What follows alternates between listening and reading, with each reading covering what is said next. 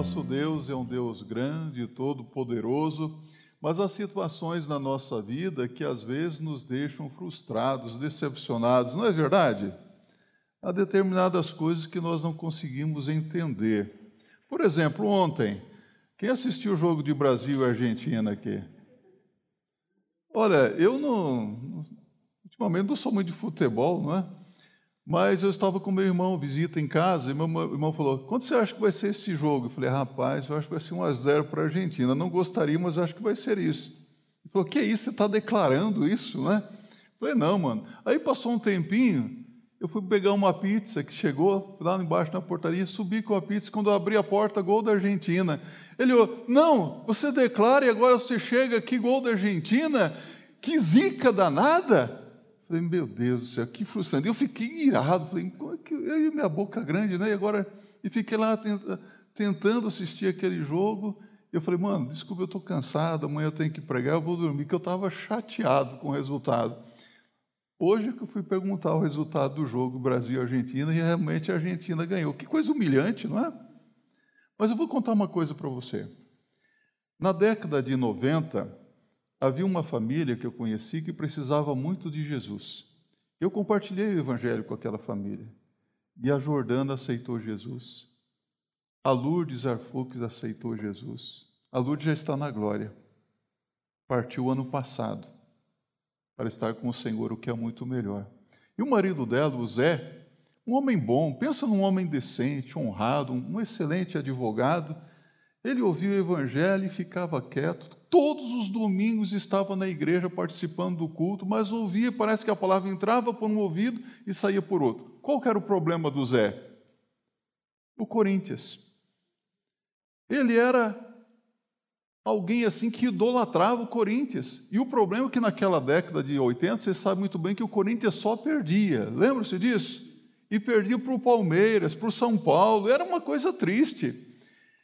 E um dia o Zé fez uma coisa sem ninguém saber, era, foi agosto de 1995.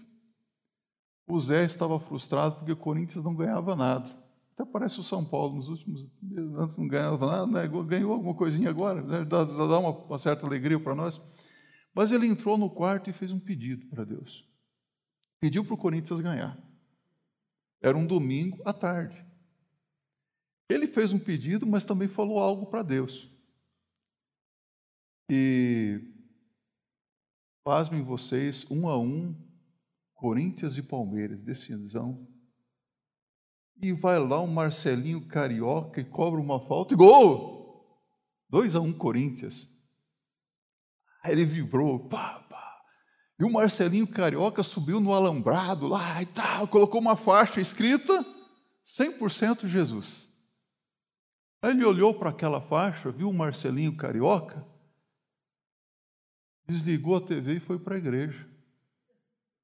Você sabe por quê? Com Deus não se brinca.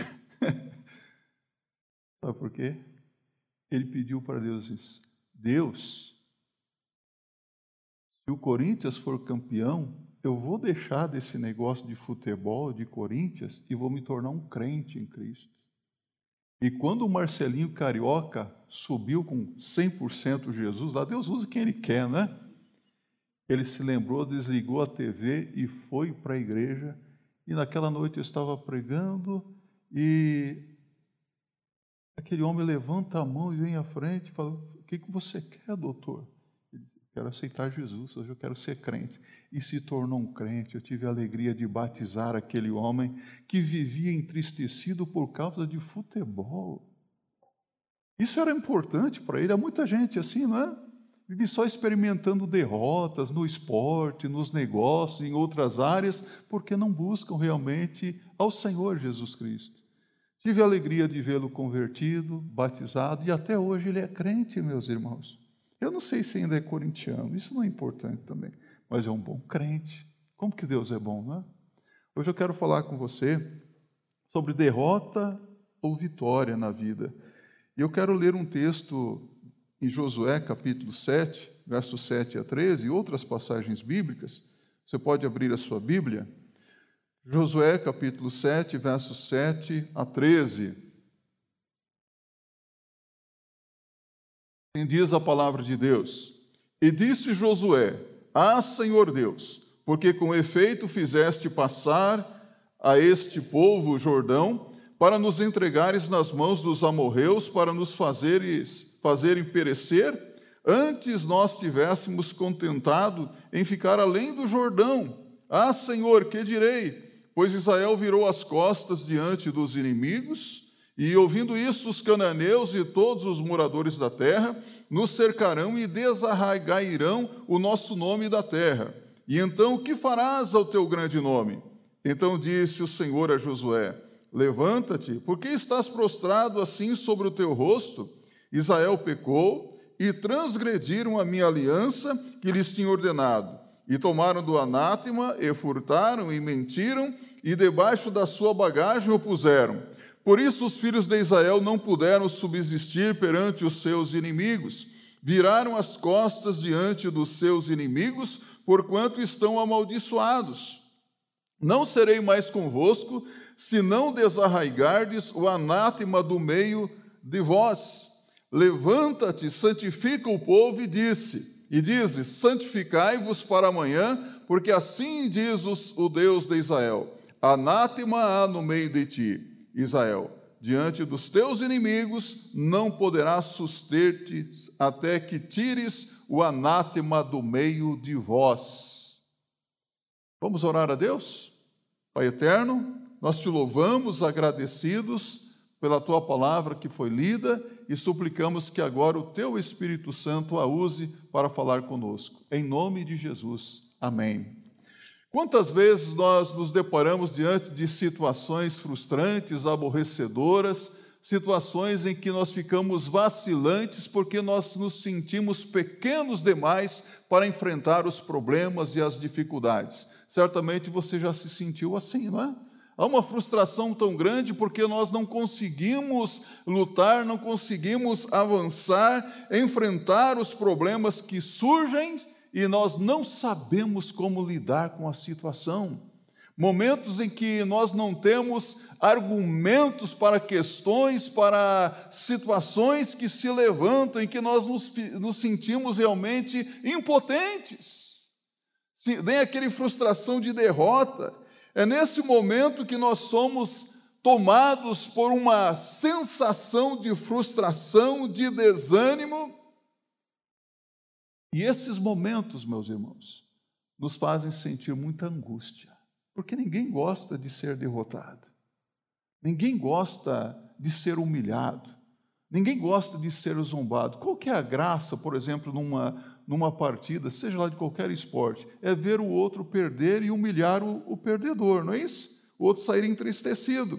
Então, infelizmente, meus irmãos, a grande maioria das pessoas pensa que vitória é um acidente, eles não estão acostumadas com a vitória, mas vitória tem muito a ver com disciplina, com responsabilidade, com tomada de postura, de atitude, é, com um preço a ser pago. Se eu quero a vitória, eu tenho que lutar para conquistar a vitória almejada, e eu creio que Deus tem vitória para mim e para você mas há muitas pessoas que se contentam apenas com uma vida, às vezes, medíocre espiritualmente, se contentam achando que é assim mesmo, é só isso que Deus tem para ela.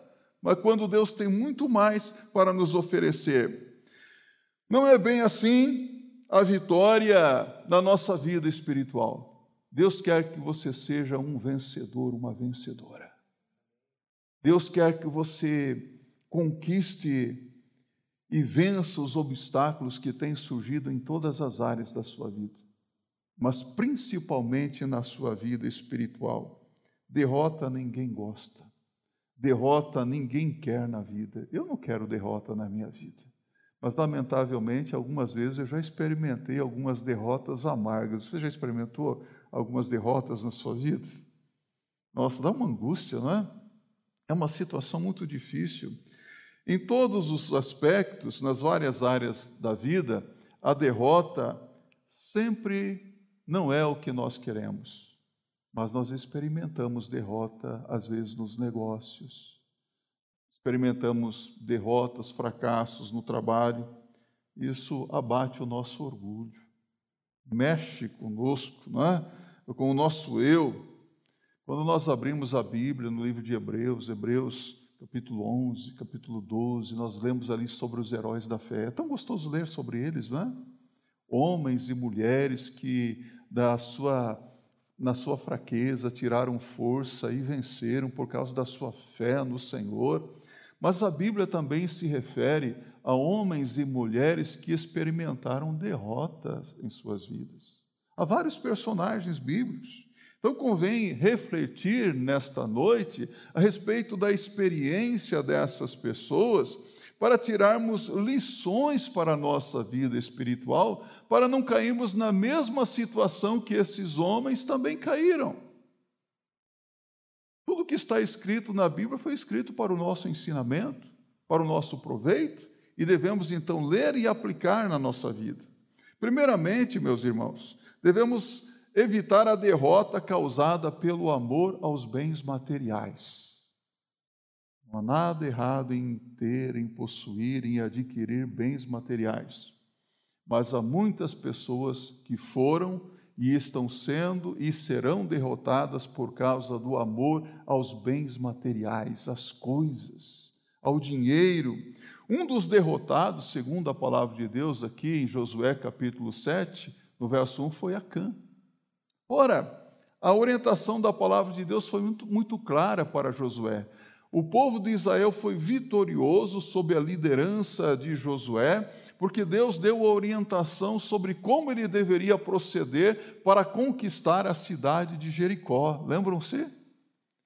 E Josué, seguindo a orientação de Deus, deu sete voltas pela cidade e houve um momento em que os sacerdotes tocaram as trombetas, o povo gritou e os muros de Jericó ruíram de alto a baixo. Os muros de Jericó caíram. E um a um o povo de Deus começou a entrar na cidade de Jericó e eles conquistaram a cidade que era fortemente guardada. E aquele povo, meus irmãos, de acordo com a palavra de Deus aqui, eles experimentaram uma grande vitória. Mas olha só, Josué 6, verso 20 a 21, Acompanhe comigo. Gritou, pois, o povo, tocando os sacerdotes as trombetas. E sucedeu que, ouvindo o povo o sonido da trombeta, gritou o povo com grande brado, e o muro caiu abaixo, e o povo subiu à cidade, cada um em frente de si, e tomaram a cidade. E tudo quanto havia na cidade destruíram totalmente ao fio da espada desde o homem até a mulher, desde o menino até o velho, até ao boi e gado miúdo e ao jumento, ou seja, tudo foi destruído naquela cidade. E às vezes nós lemos textos como esses e vemos que todos os homens, crianças, mulheres, todos foram mortos. Isso mexe conosco, não é verdade? Mas Deus, o nosso Deus não é um Deus sanguinário, sanguinolento, era um Deus que estava exercendo a sua justiça para santificar um povo que seria uma nação instrumental. Interessante que a palavra de Deus nos mostra que houve uma grande vitória. E Deus proibiu todo o povo de Israel de se apropriar de qualquer coisa de valor naquela cidade. Ah, os vasos de ouro e os utensílios de cobre deveriam ser consagrados ao Senhor e ninguém deveria tocar em nenhum objeto, guardar, tomar para si.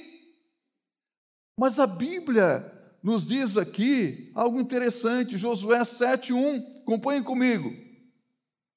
E transgrediram os filhos de Israel no anátema. O que é anátema? Coisa amaldiçoada porque Acã, filho de Carmim, filho de Zabdi, filho de Zerá, da tribo de Judá, tomou do anátema e a ira do Senhor se acendeu contra os filhos de Israel. Opa!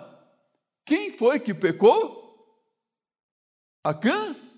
Mas você notou que a Bíblia diz: transgrediram os filhos de Israel no anátema, porque Acã um dentre eles agiu de forma equivocada, errada, E todo o povo se tornou culpado aos olhos de Deus. O pecado de um afeta os demais, meus irmãos. O pecado do pai afeta o filho, afeta a esposa, o pecado do filho afeta o pai, e assim. Pecado de um membro a, a, a, fere a igreja toda. Né? Como que nós nos sentimos feridos quando um membro da igreja é derrotado em alguma área da sua vida? Não é verdade? Tudo isso uh, traz sérias consequências.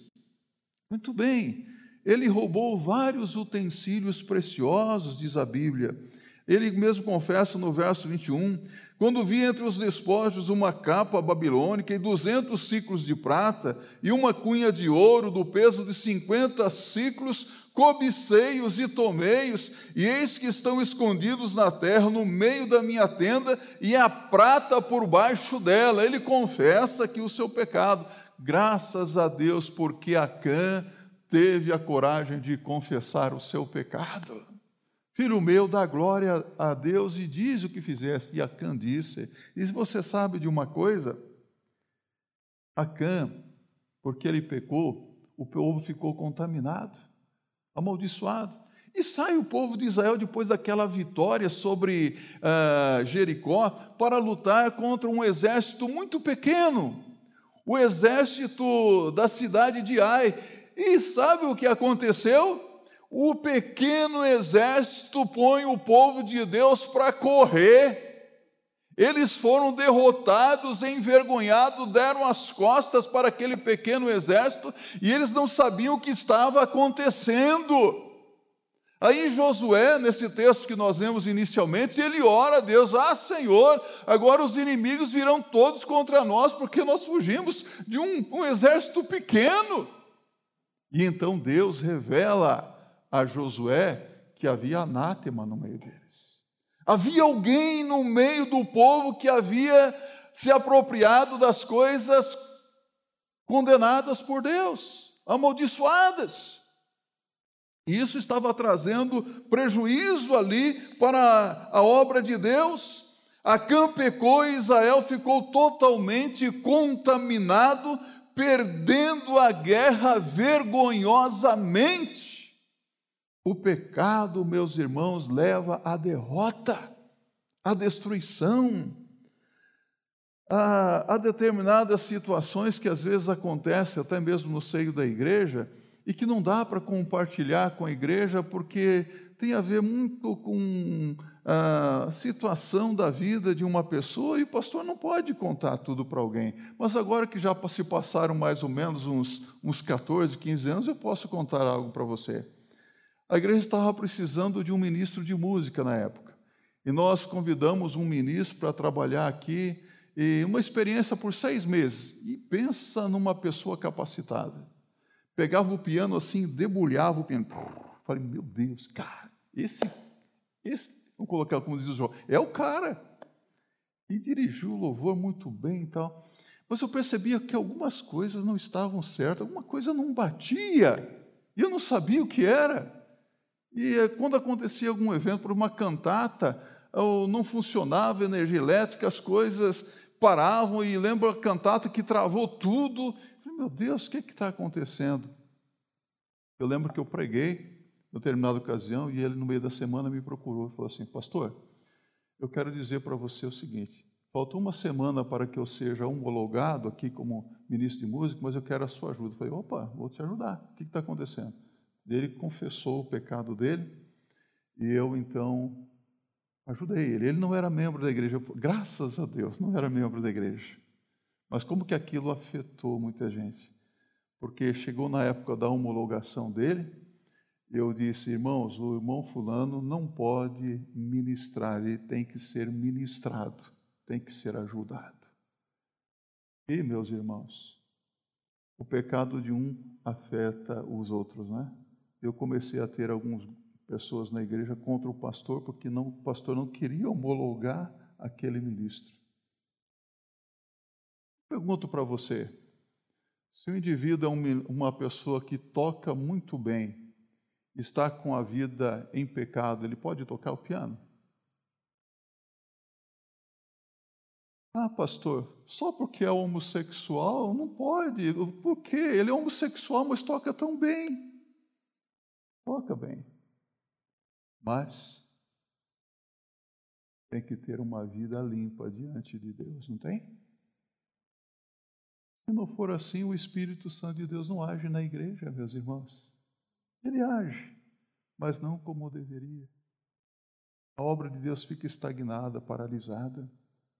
Acã pecou, e por causa do pecado de Acã, o povo estava sofrendo e a derrota estava vindo. Havia um pecado oculto ali, porque Acã desobedeceu a palavra de Deus que era para todo o povo. A palavra que é dirigida a todos é para mim e é para você, amém? E devemos acatar a orientação da palavra de Deus. Hoje nós temos muitos servos de Deus que têm fracassado pelo mesmo motivo, por amor aos bens materiais, por amor ao dinheiro. Por isso é oportuno lembrar as palavras do apóstolo Paulo aqui em 1 Timóteo capítulo 6, verso 10. Porque o amor ao dinheiro é a raiz de todos os males, e nessa cobiça alguns se desviaram da fé e se traspassaram a si mesmo com muitas dores.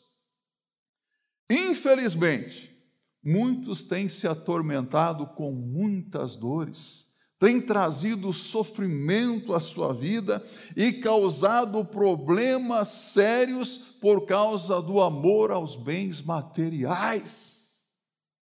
Eu gosto de algo que está acontecendo ah, na nossa sociedade agora há um lema que eu acho legal: menos é mais. Repita comigo: menos é mais. É verdade, hoje menos é mais. Ah, a minha geração foi aquela geração que foi ensinada que você tem que ter a sua casa própria, você tem que ter o seu carro, você tem que ter um, um emprego. Né? Hoje mudou tudo. É a geração que usa, né? a geração que usa Uber, a geração que aluga imóveis, você vai sair de férias, você aluga uma, uma casa, fica com a família, não é? Você não precisa, até nem, nem emprego você não precisa, mas você precisa de um trabalho, não é? Que te dê renda e que é algo que você goste. Tanto aí que você vê tanta gente trabalhando aí de forma autônoma no nosso país, não é? E estão vivendo muito bem, melhor de quem tem emprego, não é? Menos é mais. A Bíblia diz: contentai-vos com o que tendes. Repita comigo. Contentai-vos com o que tendes. É bom, não há nada errado em você ter, possuir as coisas de maneira honesta, mas você não pode deixar que essas coisas ocupem lugar na sua mente, no seu coração. Você não deve viver em função de ter, de adquirir, de possuir. Não há nada errado em você ter um carro bom, uma casa, amém, entenda isso. Mas há muitas pessoas que têm fracassado tem experimentado derrota por causa do amor às coisas materiais. Derrota causada pela vaidade. Ah, quanta gente vaidosa, não é? Sabe? Nós temos um exemplo na Bíblia de Gideão. Lembra-se de Gideão?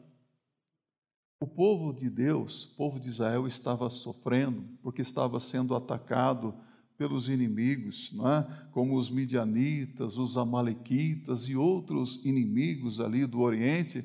E o povo, no seu sofrimento, clamou ao Senhor. E Deus então levantou um juiz entre eles, Gideão. E Gideão, meus irmãos, foi usado grandemente por Deus. Com apenas 300 homens, ele derrotou um exército de 135 mil homens com 300 homens só. Deus deu uma estratégia para Gideão. Na verdade, quem pelejou, quem deu a estratégia, quem elaborou tudo, quem deu a vitória foi Deus. E Deus usou Gideão, aqueles 300 homens, aqueles valentes de Gideão. Que grande vitória eles experimentaram, só que não foi uma vitória completa. Foi uma vitória pela metade, porque Gideão não perseverou em vigiar diante de Deus. O povo ficou contente com a vitória sobre os inimigos, que convidou Gideão para ser o rei de Israel. Gideão não aceitou. Ele só queria ouro. Sabe o que a Bíblia diz? uh, Gideão pediu 1.700 ciclos de ouro, afora os ornamentos e as candeias e as vestes de púrpura que traziam os reis, e afora as correntes que estavam no, no pescoço dos camelos. Juízes 8, 26. Ele só queria isso. Pouca coisa, né? Ele só queria ficar rico. Ele só queria money, ouro, prata, as correntes, as roupas dos reis. E a palavra de Deus diz que Gideão, com aquele ouro, ele começou a realizar cultos idólatras. Na verdade, ele fez um santuário para o culto idólatra. Aí veio a derrota de Gideão. Sabe? Leia aqui comigo, abra a sua Bíblia. Estou em Juízes capítulo 8, verso 27. A Bíblia diz: E fez Gideão dele um éfode e colocou na sua cidade em Ofra, e todo Israel prostituiu-se ali após ele, e foi por tropeço a Gideão e a sua casa. Gideão não exercitou a vigilância nem a perseverança constante, não cultivou a dependência total de Deus e, consequentemente, experimentou uma derrota terrível na sua vida. Ele foi derrotado. Derrotado pelas argolas de ouro, e podemos dizer, derrotado pelas argolas do pecado, da vaidade. Quantos homens e mulheres que foram grandemente usados, usadas por Deus, que foram bênçãos no reino de Deus e que hoje não mais o são. Você consegue se lembrar de alguns deles? Sabe por quê? Porque foram derrotados pela vaidade presos pela argola do dinheiro, argola do pecado, do sexo, argola do preconceito, da politicagem. Não é verdade que hoje tem muita gente só envolvida com política? Esquerda, de direita, e acaba se embaraçando com tantas coisas e experimentando derrotas na sua vida. Não é mais usado por Deus, porque caiu nessa cilada. Religiosidade, indiferença, ódio no coração. Então eu quero que você saiba que a vontade de Deus é que você não seja como Gideão. Tome muito cuidado para não ser derrotado pela vaidade. Ele foi, foi um vencedor, teve vitória, mas teve uma vitória pela metade. Deus não quer que você tenha vitória pela metade. Eu estava pensando esses dias aqui, eu lembro do ex-técnico do São Paulo, dá, dá, uma excelente ilustração. Não, nós fomos muito me melhores, nós ganhamos no primeiro tempo, perdemos no segundo tempo. E o final, perdemos totalmente. Pô, como é que você ganha o primeiro tempo e perde a partida toda não dá para ter vitória pela metade. Ou você experimentou a derrota ou a vitória. Então Deus quer que você tenha vitória até o fim, para sempre. Não é uma meia vitória, não é uma vitória meia boca. Então, tome muito cuidado, porque após uma grande vitória, você pode experimentar uma imensa tristeza e derrota na sua vida vigilância.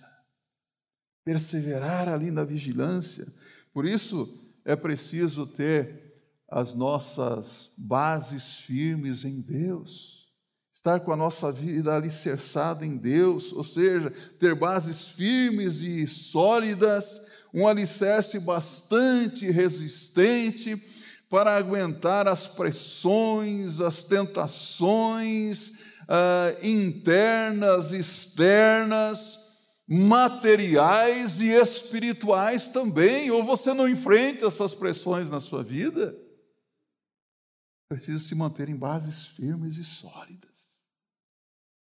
O Evangelho de Jesus Cristo te dá firmeza, Red Bull te dá asas, mas o Evangelho de Jesus Cristo te dá firmeza. uma vida firmada na palavra, uma vida dirigida pelo Espírito Santo, uma vida que vigia, uma vida que persevera na obediência ao Senhor, tem tudo para dar certo. Mas é preciso uma luta constante. Sem luta não tem vitória, não é?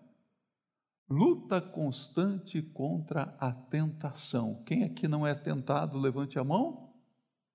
Opa, houve uns ensaios e voltaram. Todos nós somos tentados, não é? Luta contra a tentação. A derrota de alguns não significa que todos serão derrotados. Não significa que você experimentará derrota na sua vida. A palavra de Deus diz em 2 Timóteo 3, verso 12: E também todos os que piamente querem viver em Cristo Jesus padecerão perseguições. Você pode repetir isso comigo? E também todos os que piamente querem viver em Cristo Jesus padecerão perseguições. A perseguição virá, a pressão, a tentação virá na sua vida, perseguições terríveis. Já foi perseguido alguma vez? Não, não estou perguntando se você tem mania de perseguição. E tem gente que acha que é perseguido. Não, estou sendo perseguido. Já foi perseguido alguma vez? Alguém já perseguiu você no seu ambiente de trabalho? Já? Estou sendo perseguido. Ah, não, está pegando no meu pé, quer me espirrar, quer acabar comigo. Perseguições vindas do inferno. Perseguições vindas de homens maus perseguições vindas da carne, perseguições de todos os lados vêm à sua vida se você realmente quer viver para Cristo e para a glória de Deus. Agora, se você não quer viver como Deus deseja, se você quiser levar a sua vida na flauta, como muitos estão levando aí, hum, você não vai enfrentar perseguição, não, amigo. Vai estar tudo muito legal na sua vida as pessoas vão aplaudir você. Não, é isso mesmo. Não, está tudo tranquilo. Você vai se dar bem, entre aspas. Então, o mundo persegue, o inimigo persegue, a carne persegue, mas o Senhor quer que você seja vitorioso em toda e qualquer perseguição que você enfrentar na sua vida. Você tem a vitória. Há pessoas que não aguentam pressão, não é? Outras pessoas parece que só funcionam sob pressão. Quando vem uma perseguição, ora, vigia, é, se torna uma pessoa cada vez mais envolvida na obra de Deus. São pessoas que aguentam o tranco mesmo. Mas outras pessoas, quando vem algum tipo de pressão na vida, se desanimam. Como diz, entregam os pontos.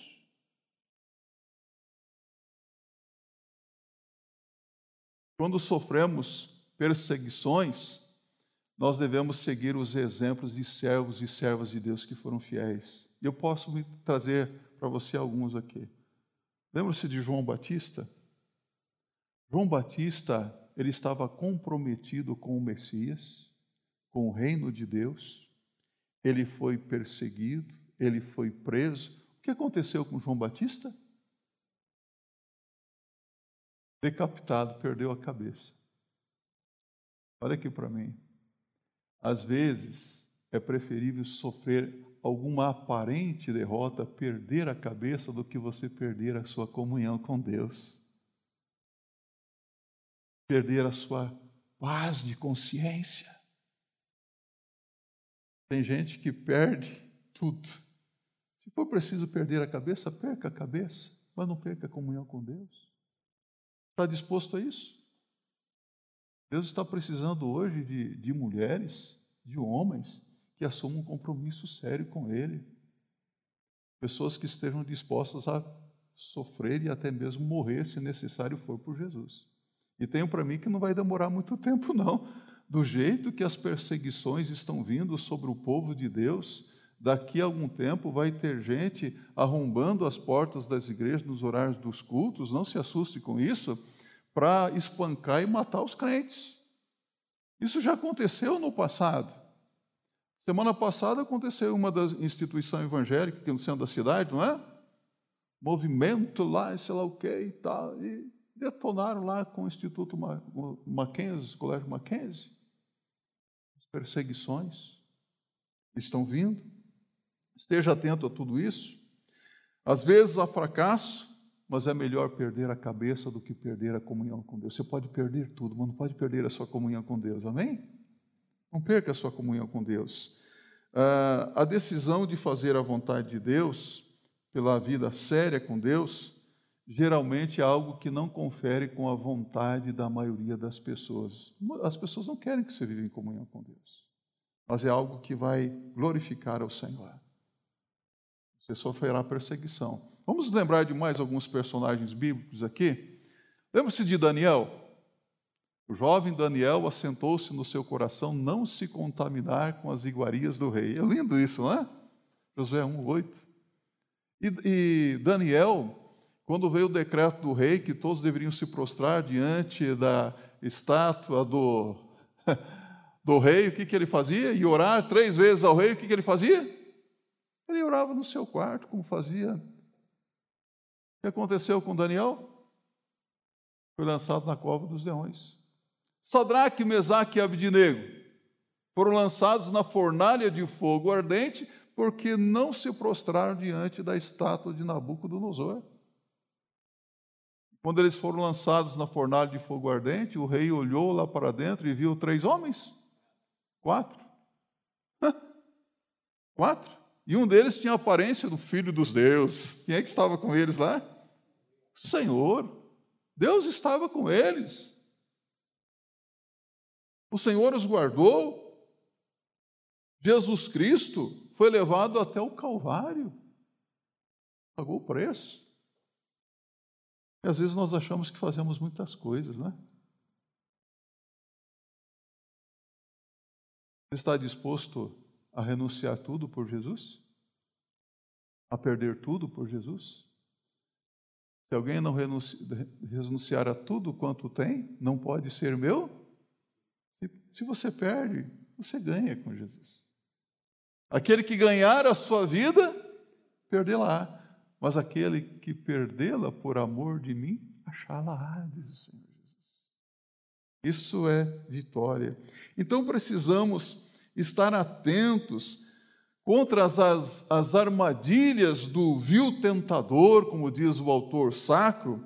Então, quando acontece, meus irmãos, algo triste com alguém da nossa convivência, nós nos entristecemos. Quando acontece algo triste com um membro da nossa família, nós não sofremos. Quando um filho está sofrendo, você não sofre. Quando um membro da sua família experimenta uma derrota, você não diz, ah, fui derrotado. Quando um membro da sua família é acometido de uma doença incurável, como é que isso mexe com você? Mexe ou não mexe? Se alguém cai em depressão profunda e você não sabe lidar com aquela situação, você também não se entristece? Você não diz, a tristeza dela é a minha tristeza também. A derrota da minha família é a minha derrota. Então precisamos vigiar. Estar atentos para não cairmos em ciladas, meus irmãos. Sabe, Deus muitas vezes até permite que experimentemos situações difíceis na nossa vida é, e até mesmo que experimentemos algum tipo de fracasso, de derrota, que caiamos numa situação difícil para nos levantar para que o nome dele seja glorificado. E às vezes nós temos que dizer, como o salmista: Foi muito bom ter passado por tudo isso. Foi bom, Senhor. Bom? Você gosta de sofrer? Não. Mas a coisa que acontece, fala, Senhor, obrigado, porque isso contribuiu para o meu crescimento espiritual contribuiu para que eu compreendesse mais a soberania e o poder do Senhor. para que eu percebesse ainda mais o grande amor que o Senhor tem por mim, para que eu tivesse consciência do caminho errado que eu estava seguindo na minha vida. É um exemplo. Saulo de Tarso estava lá no caminho de Damasco e ele literalmente caiu do cavalo, não caiu? E Deus o levantou e o tornou Paulo, apóstolo dos gentios. Aí Deus é assim, não é?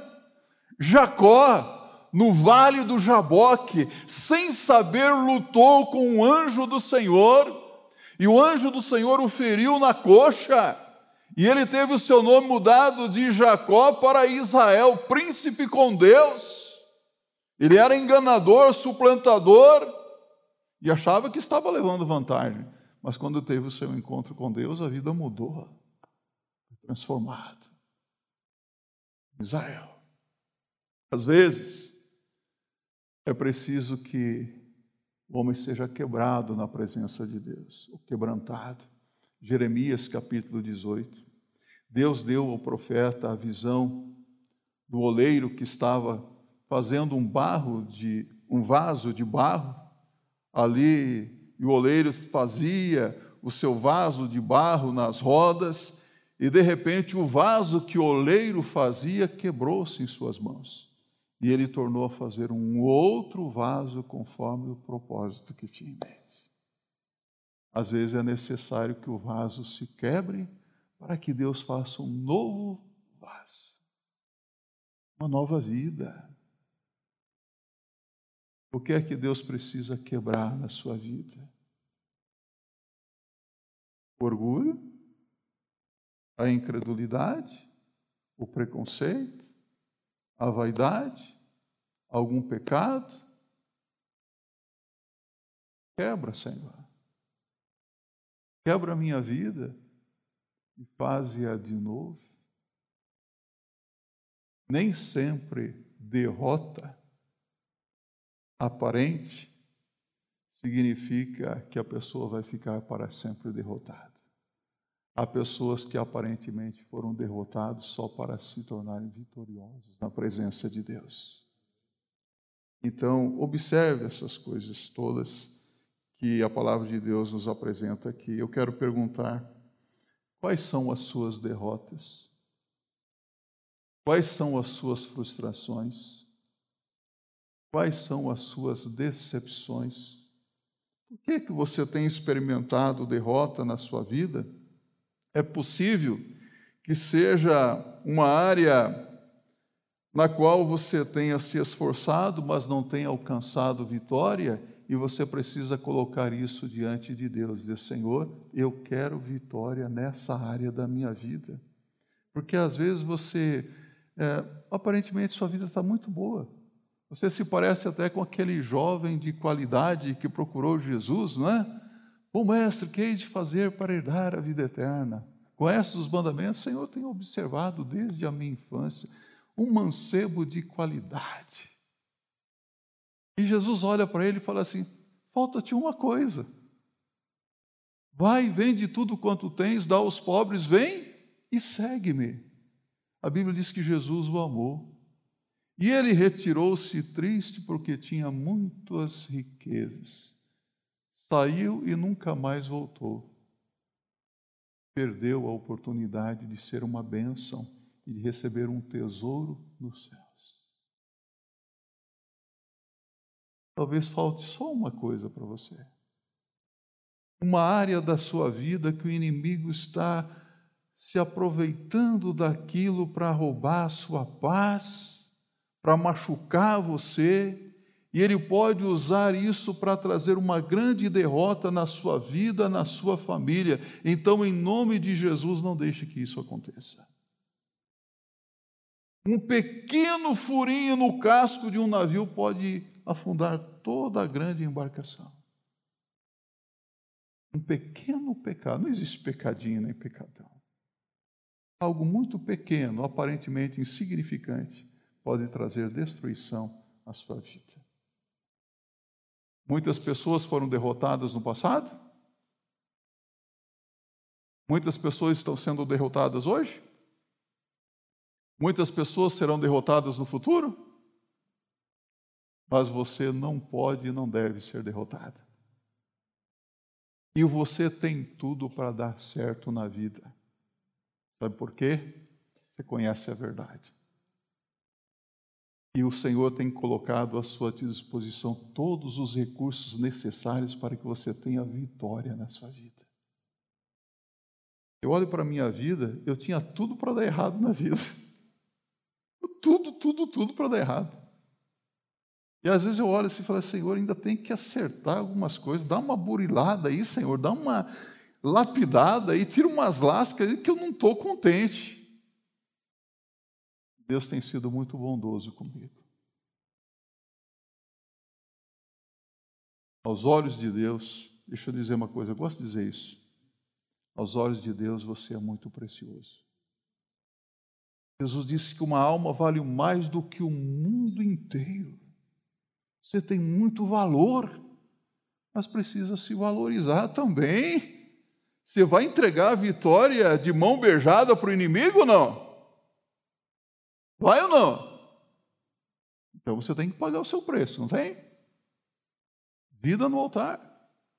Vida entregue totalmente ao Senhor. E é impossível você não ter vitória assim. Porque Jesus morreu para que você tenha vitória. Jesus na cruz foi vitorioso sobre a morte, sobre o pecado, sobre o diabo, sobre a carne, e essa vitória é minha e é sua pelo poder do nome de Jesus Cristo. Que Deus nos abençoe.